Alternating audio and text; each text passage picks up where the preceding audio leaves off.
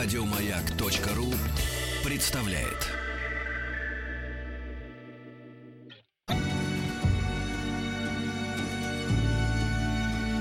По заказу Гостелерадио. Добрый день, дорогие друзья. Добрый понедельничный день. Но надеюсь, что вы уже собрались, уже оценили, что впереди еще пять рабочих дней. Начинается наш тихий час с Вадимом Тихомиром. Так что устраивайтесь поудобнее. Пришло время новостей, которые нам будут интересны, которые мы будем, естественно, препарировать. Одним словом, оставайтесь с нами. А, друзья, ваше мнение нам очень важно, поэтому если будете писать смс на номер 55, ну не разорите, да, 5533, все сообщения час слово «Маяк», а, или WhatsApp, что абсолютно бесплатно, плюс 7 967 103 5533. Итак, поехали. Ну, наверное, уже услышали о том, что Минобороннауки, да, Миноборнауки, простите, оборон, а, разработал проект постановления правительства Российской Федерации о том, что согласно этому, естественно, постановлению, в России будет создан реестр одаренных детей. Реестр создается в целях выявления, развития, поддержки, сопровождения и мониторинга одаренных детей. Я думаю, елки-палки, как мы без этого жили да раньше? Это те 70, 100, 150, 200, 300, 500 лет вот без этого реестра одаренных детей. Я думаю, кто бы или найдут ли, да, такого талантливого мальчика, как Амадей, Амадей например, Моцарта. И мы решили обратиться э, к истории и решили обратиться к профессору Московской государственной консерватории имени Чайковского, доктору искусствоведения Ларисе Валентиновне Кириллиной, который знает о судьбе Амадея Моцарта практически все. Добрый день, Лариса Валентиновна. Здравствуйте. Лариса Валентиновна, скажите, а кто обнаружил э, Амадея Моцарта? Кто, кто, кто обратил на него внимание? Тоже вот ну, омр науки? Нет, прежде всего родной папа Леопольд Моцарт, который занимался музыкой со старшей э, сестрой Вольфганга. Девочке было 7 лет, а сынишке всего 3. И он прислушивался к этим урокам и сам начал подходить к инструменту, брать э, интервалы и обнаружил свой талант, гений. То есть получается, что папа прям сразу точно определил, что сынок Конечно. Угу. А скажите, а, и как вот с четырех лет он начал его воспитывать, учить или сразу зарабатывать на нем деньги?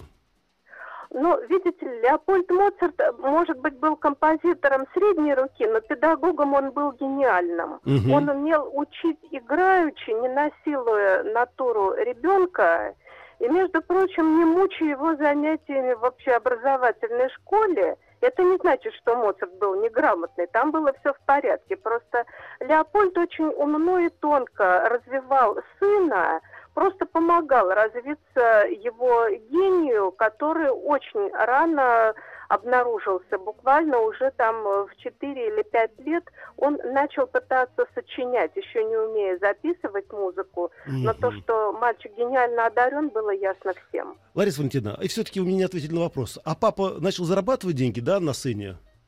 Сначала его надо было чему-то научить, зарабатывать. Он начал, ну, буквально чуть-чуть позже, там, лет с 7-8, когда они отправились в первое большое турне, а папа, э, сын, дочка, вот та самая старшая сестра, вот. Ну, я не могу сказать, что они озолотились. Их везде встречали, так сказать, аплодисментами и Э, с удивлением, но что они стали там миллионерами, этого не было. Но все равно папа был эффективный менеджер.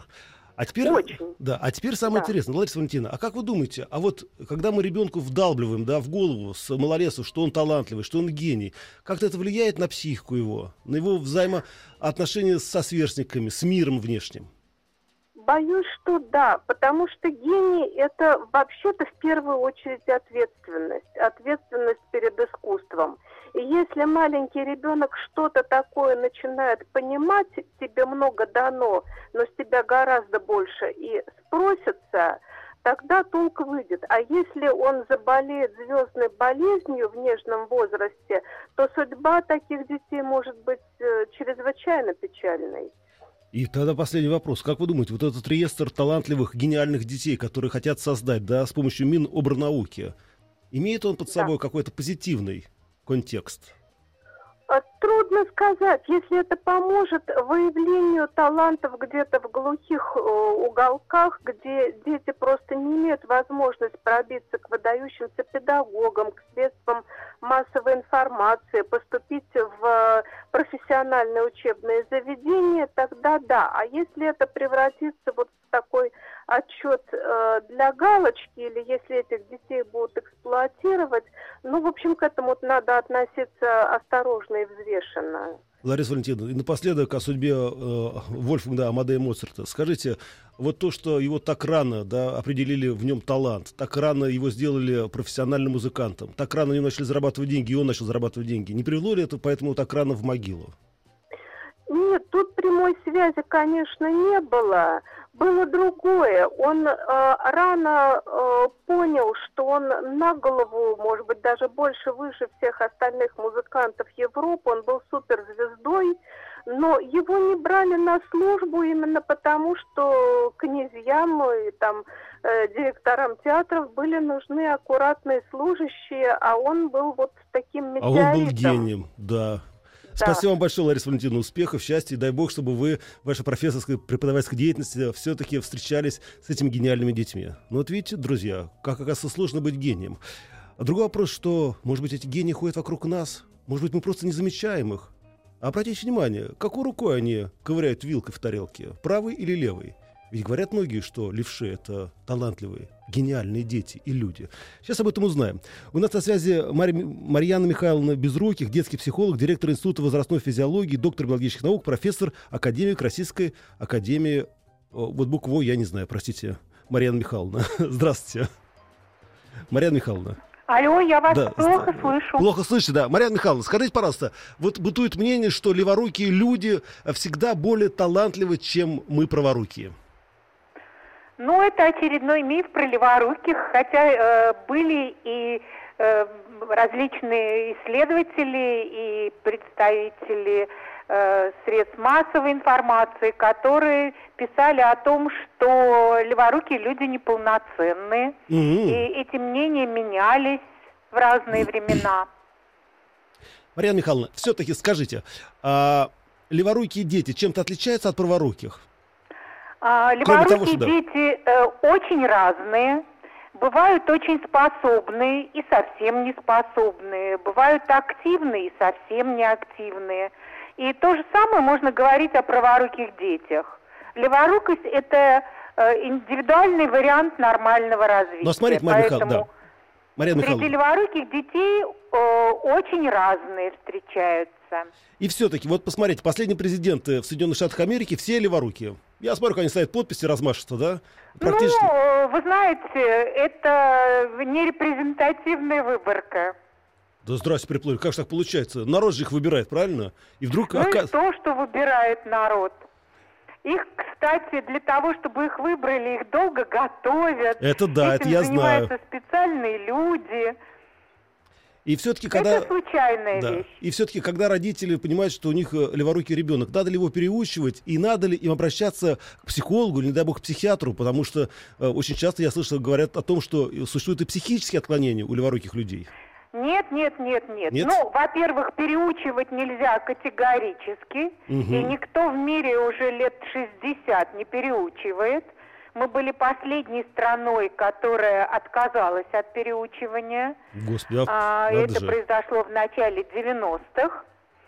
А, а обращаться к психиатру только в том случае, если есть какие-то серьезные особенности развития. Ну, впрочем, как и с праворуким ребенком. Не, ну потому что не зря же в свое время леворуких сжигали в Средневековье. Считали их, как говорится, э, как говорится, плодом нечистой силы. Я так аккуратно подбираю слова. Ну, это вот э, второе мнение. Одно мнение, что все леворукие гениальные, а другое мнение, что у леворукого человека обязательно есть какие-то патологические особенности. Ну да. Марьяна Михайловна, и последнее. Скажите, пожалуйста, вот как детский психолог, можно ли определить даже на э, взгляд, талантлив этот ребенок или нет? Есть ли какие-то определенные особенности в строении черепа, не знаю, глаз, поведения? Вы знаете, определение таланта, э, э, если он не ярко выражен, а одаренность и талант это немножко разные вещи. Угу. Вот э, речь шла о таланте Моцарт, Моцарта, да. и талантливость проявляется в искусстве чаще всего. Это дети поэты, дети Я знаю, но, Марьяна Михайловна, есть какие-то... Но есть же таланты и спортивные. Да, они тоже есть. И проявляется это тоже достаточно рано. Но а, наш очень известный генетик Ефремсон когда-то писал, что а, никакой талант не состоится, если это не будет э, серьезный труд. Да, вот это самое главное. Спасибо большое, Мария Михайловна. Успехов тоже, счастья и талантливых детей. Да. Ну, друзья, все остальные новости сразу после небольшой рекламы.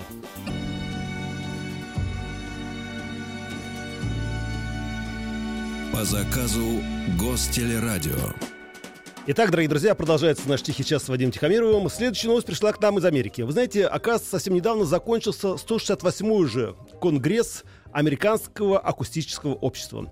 Так вот, э, самый главный докладчик на этом конгрессе заявил о том, что люди с низким тембром голоса воспринимаются людьми как более властные и харизматичные. Особенно это касается политиков. И я подумал, друзья, нам надо срочно менять тембр голоса, для того, чтобы стать, если бы не политиками, то, по крайней мере, руководителями. И мы решили обратиться э, к доценту э, Федерального государственного научно-клинического центра Отторил... Простите, сейчас еще раз. Отториланг...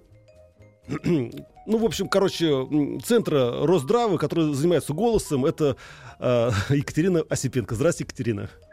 Добрый день. Простите, что я смог выговорить оториларингология. Это как раз э, надо ввести вот это слово для обучения. Ведущих, да? Ведущих. Как маркер. Хорошо. Екатерина, скажите, пожалуйста, вот тембр голоса, я понимаю, что э, он у нас э, заложен генетически. И все-таки мы можем в течение жизни изменять тембр голоса, понижать его? Или повышать? Конечно, мы можем, и мы обязаны, если наша профессия так или иначе пересекается публичностью или требованиями какими-то к качеству голоса. Если мы говорим сейчас о конкретно политиках, то, безусловно, те люди, которые... Даже, кстати, в Америке одна из э, президентских кампаний, там были такие э, слоганы, потому что voice и голос, и голосовать э, все в одном ключе. Да, кстати. И они обыгрывали это.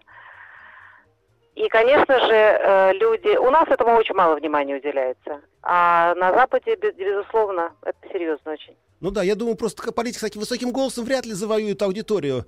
Вот. А скажите, какие есть упражнения для того, чтобы понизить голос?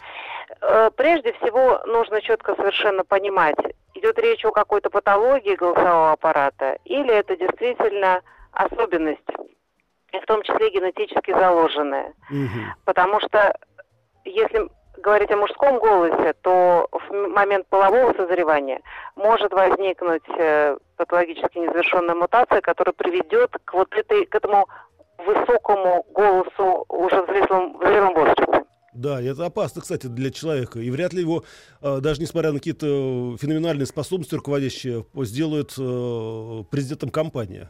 Совершенно так. И мы наблюдаем у себя в отделении фониатрии именно э, пациентов мужского пола, которые обращаются с просьбой э, понизить их голос.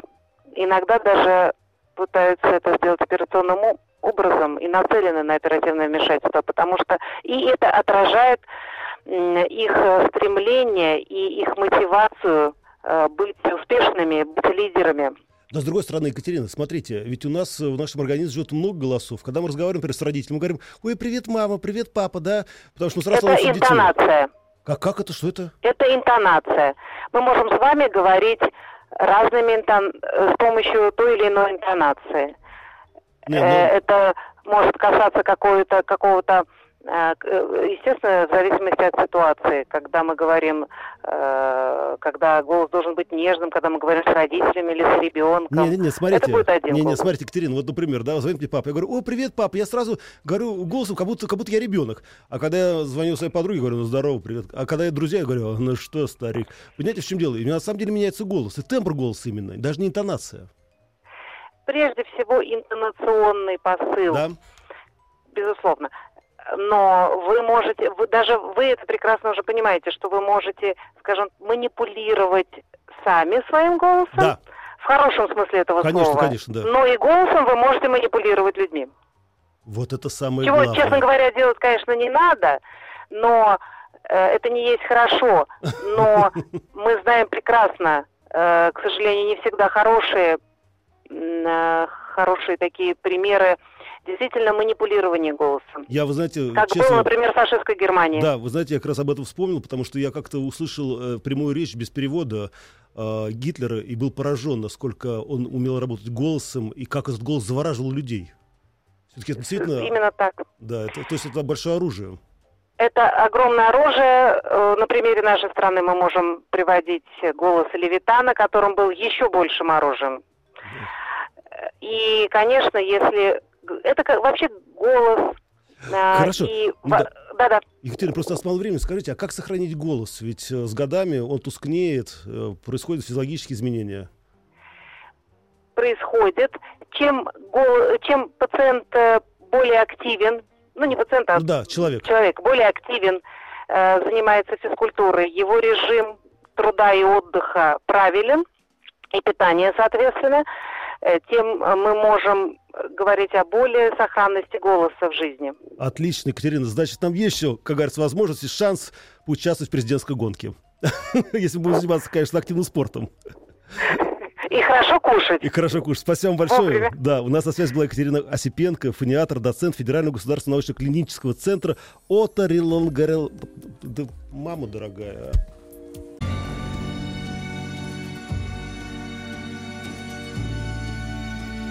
По заказу Гостелерадио.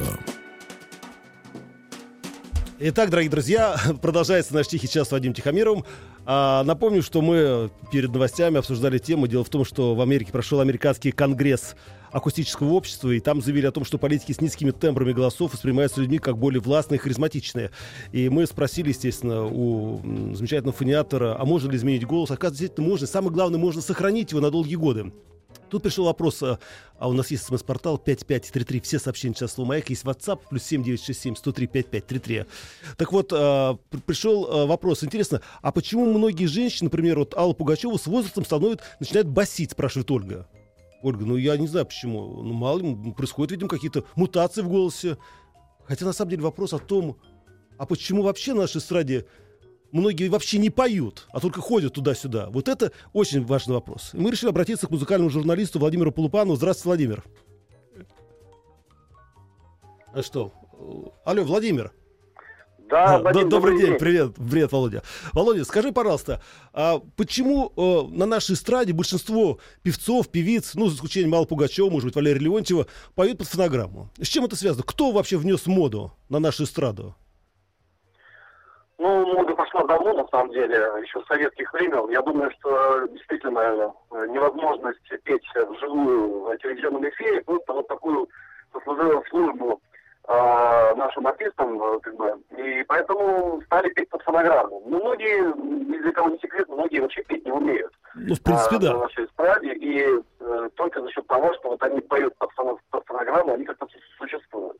Но, Владимир, насколько мне известно, я не знаю, может быть, я ошибаюсь, но в свое время, когда, например, Борис Моисеев только выходил на эстраду в качестве исполнителя, за него пел вообще Игорь Тальков. Это правда или нет? Ну нет, по-моему, это полная чушь, потому да? что достаточно включить песни Бори Моисеева, чтобы понять, что э, это не Игорь Тальков далеко. А, но то, что у нас э, «Ласковый май» разъезжал э, по городам и весям, это были разные совершенно люди, но как бы один человек пел. Ну да студии были записаны фонограммы.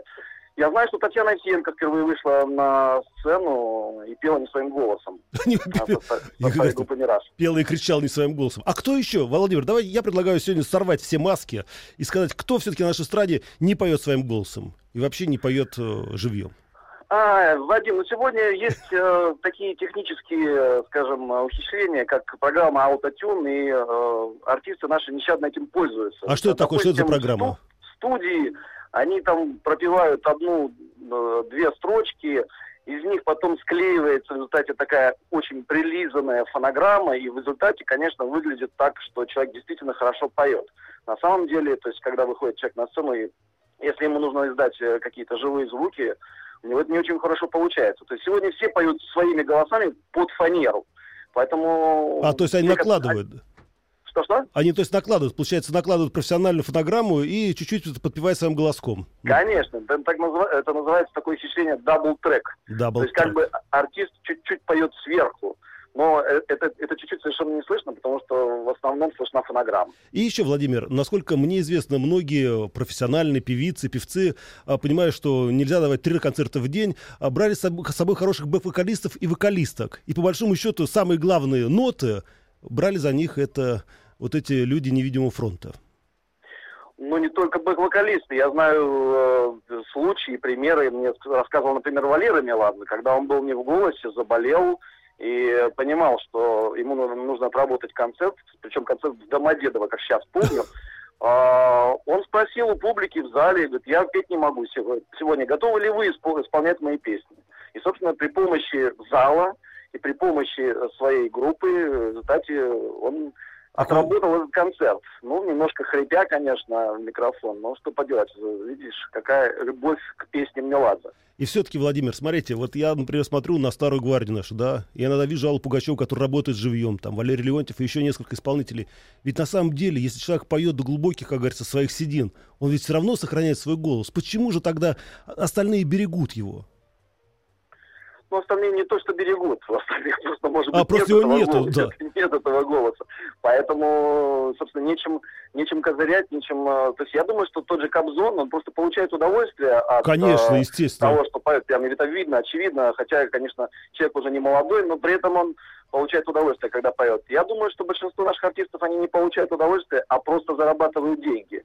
Да. Вот и вся, вот и вся разница. Есть люди, которые действительно поют душой, э, не обязательно обладать, э, как, как говорится, очень широким, большим голосом, э, но можно испеть эту песню так, как пел Бернес, например, что всех это трогает.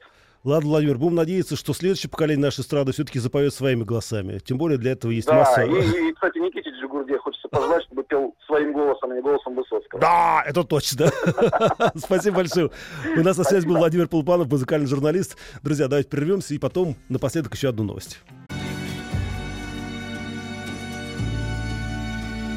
По заказу Гостелерадио. А, продолжается наш тихий час Вадим Тихомиров. Вы знаете, пока играла эта замечательная веселая песня, у нас в студии заменили все стулья. Теперь это крутые стулья, практически как в гоночных автомобилях, такие ракара. Ну, в общем, круто. Вы знаете, хочется сразу прилечь и заснуть сладким сном. Но надо продолжать работать. Итак, друзья, последняя новость, которая, естественно, потрясла нас до глубины души. Мы ждали этого давно.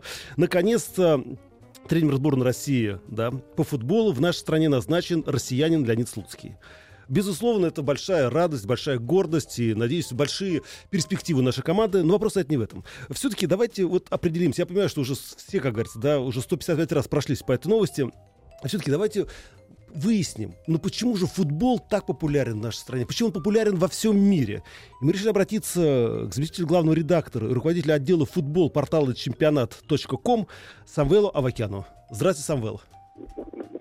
Да, здравствуйте, добрый день. Самвел, скажите, все-таки... Почему да. популярен футбол? Вы хотели? Да. Ну, наверное, потому что это самая простая, наверное, игра в мире. Для того, чтобы играть в футбол, достаточно просто мяча и там можно и одному даже там попинать мячик, пожонглировать, или там вдвоем, втроем, четвером, неважно, там любой другой вид спорта, там, скажем, волейбол, баскетбол, там нужна сетка, корзина или еще что угодно. Футбол в этом отношении, конечно, э, достаточно прост, и сама игра, она там как бы вызывает там более эмоций, страстей.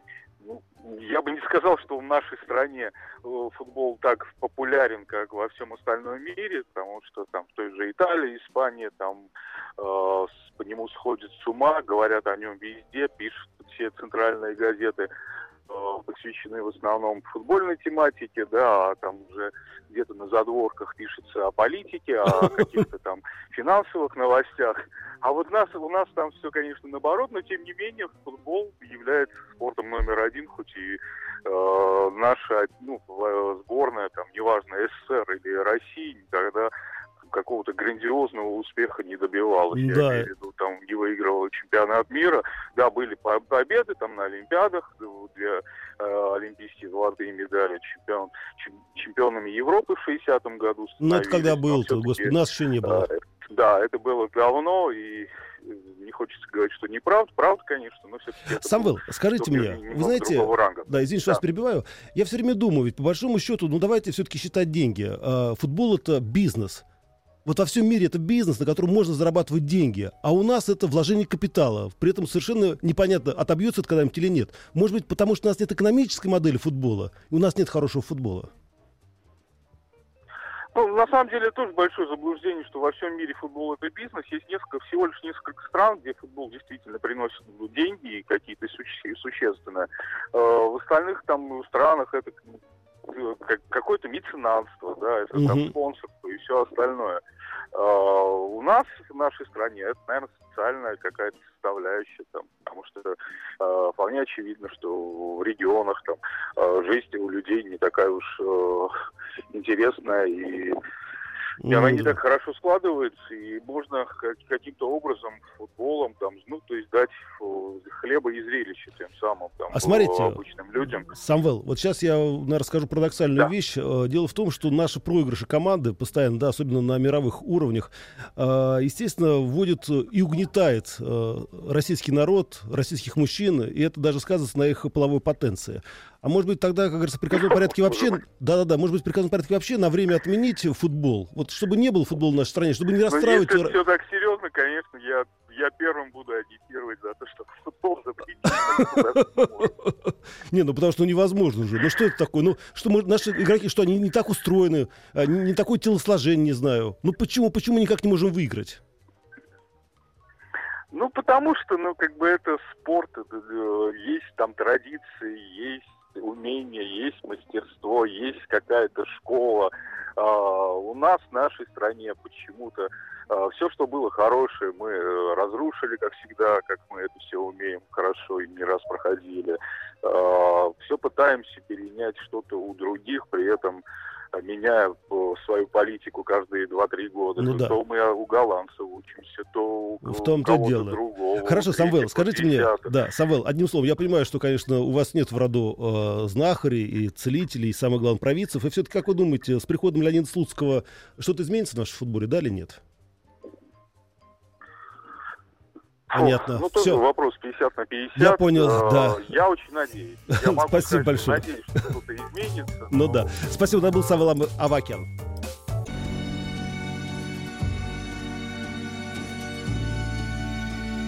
По заказу Гостелерадио. Итак, дорогие друзья, мы продолжаем обсуждать, в общем-то, несвойственную, по крайней мере, мне тему, да, назначение Леонида Слуцкого тренера сборной России. И действительно, ведь последние годы наши сборные руководили только иностранные тренеры, да. И когда вот э, уже дело подошло к чемпионату мира, который, вы знаете, мы можем мы можем на него не поехать, да, наконец-то решили все-таки давайте поищем в наших рядах э, того полководца, который поведет под своими знаменами нашу команду к победам. А удивительная история. Вы знаете, в истории же были такие случаи. И это было совсем недавно. Ну, это было недавно, это было давно. Была даже такая пьеса, мюзикл давным-давно. Это про войну 12 -го года. Там ведь тоже война начиналась под руководством одного полководца с иностранной фамилией, а закончилась, как вы знаете, под руководством другого полководца с русской фамилией. Давайте узнаем поподробнее, как же так все это произошло. И у нас на связи историк Андрей Сергеевич Светенко. Здравствуйте, Андрей Сергеевич. А, добрый день, можно просто Андрей. Да. да. Прекрасный пример для сравнения. Я как большой любитель спорта и футбола, профессиональный болельщик и историк могу охотно поддержать это сравнение. Вот. Правда, сразу хочу сказать, что любые исторические параллели, параллели они не то что опасны, они из них неизвестно, куда кривая выведет, но сами посудите. Вот приезжает э, Кутузов с русской фамилией к русским войскам в Царево займище, значит, назначенный государем-императором новым главнокомандующим, и говорит, с такими молодцами да отступать. И приказывает продолжить отступление. А скажи, ну а что, да. что изменилось-то после того, как Барклай де Толли, значит, убрали? Кстати, недалеко его и убрали. Вы уже сразу немножко там скажем, мы выигрывали, к сожалению, войну с Кутузовым, потому что он умер э, ну да, сразу. январе 13 года. Это уже забегая вперед в конец разговора, когда армию возглавил в конце концов сам государь-император Александр I. Вот угу. к чему все вышло, да. Поэтому, значит, что произошло-то? Все делал правильно Барклай де Толли, просто он действительно был не харизматичный, был достаточно тусклый и серый по проявлениям своим. А скажите, ну, кто общем, был национальности? На него легко было списать э, происходящее. А кроме того, э, интриги в высшем командном составе, там сколько против него Багратион интриговал, отказывал слушать, если почитать воспоминания генерала Ермолова, другого блестящего, выдающегося генерала. Mm-hmm. Там такие сцены рас, расписаны слушай мою команду, слушай мою команду, они все были в одном звании. Вот тоже еще одна операция исторического сознания. Кутузов тогда не был фельдмаршалом. Он фельдмаршала получил э, после Бородино, написав такую прекрасную реляцию, из которой мы вроде как победили. Как победили, что, да. А, а Александр, значит, ему присвоил это высшее воинское звание. А что победили? Последствия Бородинской битвы какие? Сдали Москву. Такое? Да, вот победили и сдали французов Москву, так что ли получается? Мы да. проиграли, мы проиграли, к сожалению. Это было очередное... В конечном итоге, да, мы победили и выиграли, но это, это не значит, что мы вот в футболе сейчас вот австрийцев выиграли. Мы, мы проиграли. Вот это мы должны помнить. Андрей, и все-таки скажите мне, а почему в начале русской армии возглавлял Барклай де Толли? Я понимаю, что он был, скажем так, э, ну, уже... Ну, а что, в этом смысле э, сильна была еще с петровских времен э, Россия интеллектуально, организационно, именно приращением сил к нам люди ехали. Вы поймите, не отсюда уезжали люди с умом и талантом, со способностями, а сюда ехали. Слушай, а действительно, Шотландцы, да, ведь... немцы французы, англичане, это обогащало культуру, они все обрусевали, что называется, обрусевшие. Слушай, сказать, Андрей, вы знаете, во втором, третьем да. поколении. А мы, а мы их все и плевать на них хотели. Кстати говоря, Барклай де Толли очень достойный человек, на самом деле. Если почитать его мемуары, он говорит, он жил на одну зарплату, не маленькую, конечно, но жалование писал. Я не могу закатывать каждый вечер пиры на 200 персон, как это Да, это не Васильев я вам, да. Покупая, значит, и, и любовь, и уважение, вот рубах парень. Я какой-то, значит, скучный, манерный и так далее, и так далее. Ну, в общем-то, конечно, это настроение, момент соответствовал, так что капелла была обречен, это понятно. Вот. А то, что, значит, вот насколько Слуцкий, Кутузов, или все-таки хочется думать, что Суворов, потому что, ну, Кутузов, ну что же, вот, ну, Лев Николаевич Толстой все про него написал в «Войне и мире» хитрый, лучше перекланяться, чем не докланяться, значит, э, интриган, значит, как бы что не вышло, осторожный. И Наполеон, в общем-то, выпроваживал там вокруг те же Ермоловы и прочие, сколько раз предлагали броситься ну, да. в догонку, они же на глазах уходили-то фактически. Выдержать бой, схватить, взять в плен. Вот была победа. Нет, он их выгонял как метлой, как палкой, тоже по-своему. И все-таки, Андрей, Правильно. скажите, а почему выбрали Кутузова, да, после Барклада Тори? Ведь э, могли бы говорить Иона... Кутузов был самый старший по, по в звании, а по времени присвоения этого звания. А тогда в армии были очень жесткие правила. Если люди в одном звании, а все они были генералами от инфантерии, тогда командовать должен тот, кто раньше получил это звание. То есть Понятно. Прохождение Андрей, в чины и присвоение это зависело. И все-таки, обращаясь к вам как, как к историку, как вы думаете, история Леонида Слуцкого к чему приведет нашу сборную? Ну, я искренне сочувствую этому человеку, мне он симпатичен просто, как сказать, по жизни, по архетипу, вот, и, ну, а футболисты от этого лучше играть не начнут, поэтому, значит, это вопросы и к танцорам, да, к музыкантам, а не только к дирижерам, да. режиссерам и тренерам, да, вот, может быть, нам э, всем, кто так любит спорт и знает, как играть в футбол, выйти на поле, да помочь футболистам. Подтолкнуть вот их. Все умеют, уже... а они 11 не да. умеют играть. Да.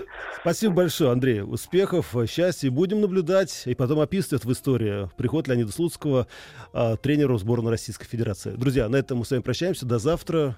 Оставайтесь с нами, с маяком. И думайте, думайте, думайте о завтрашнем дне.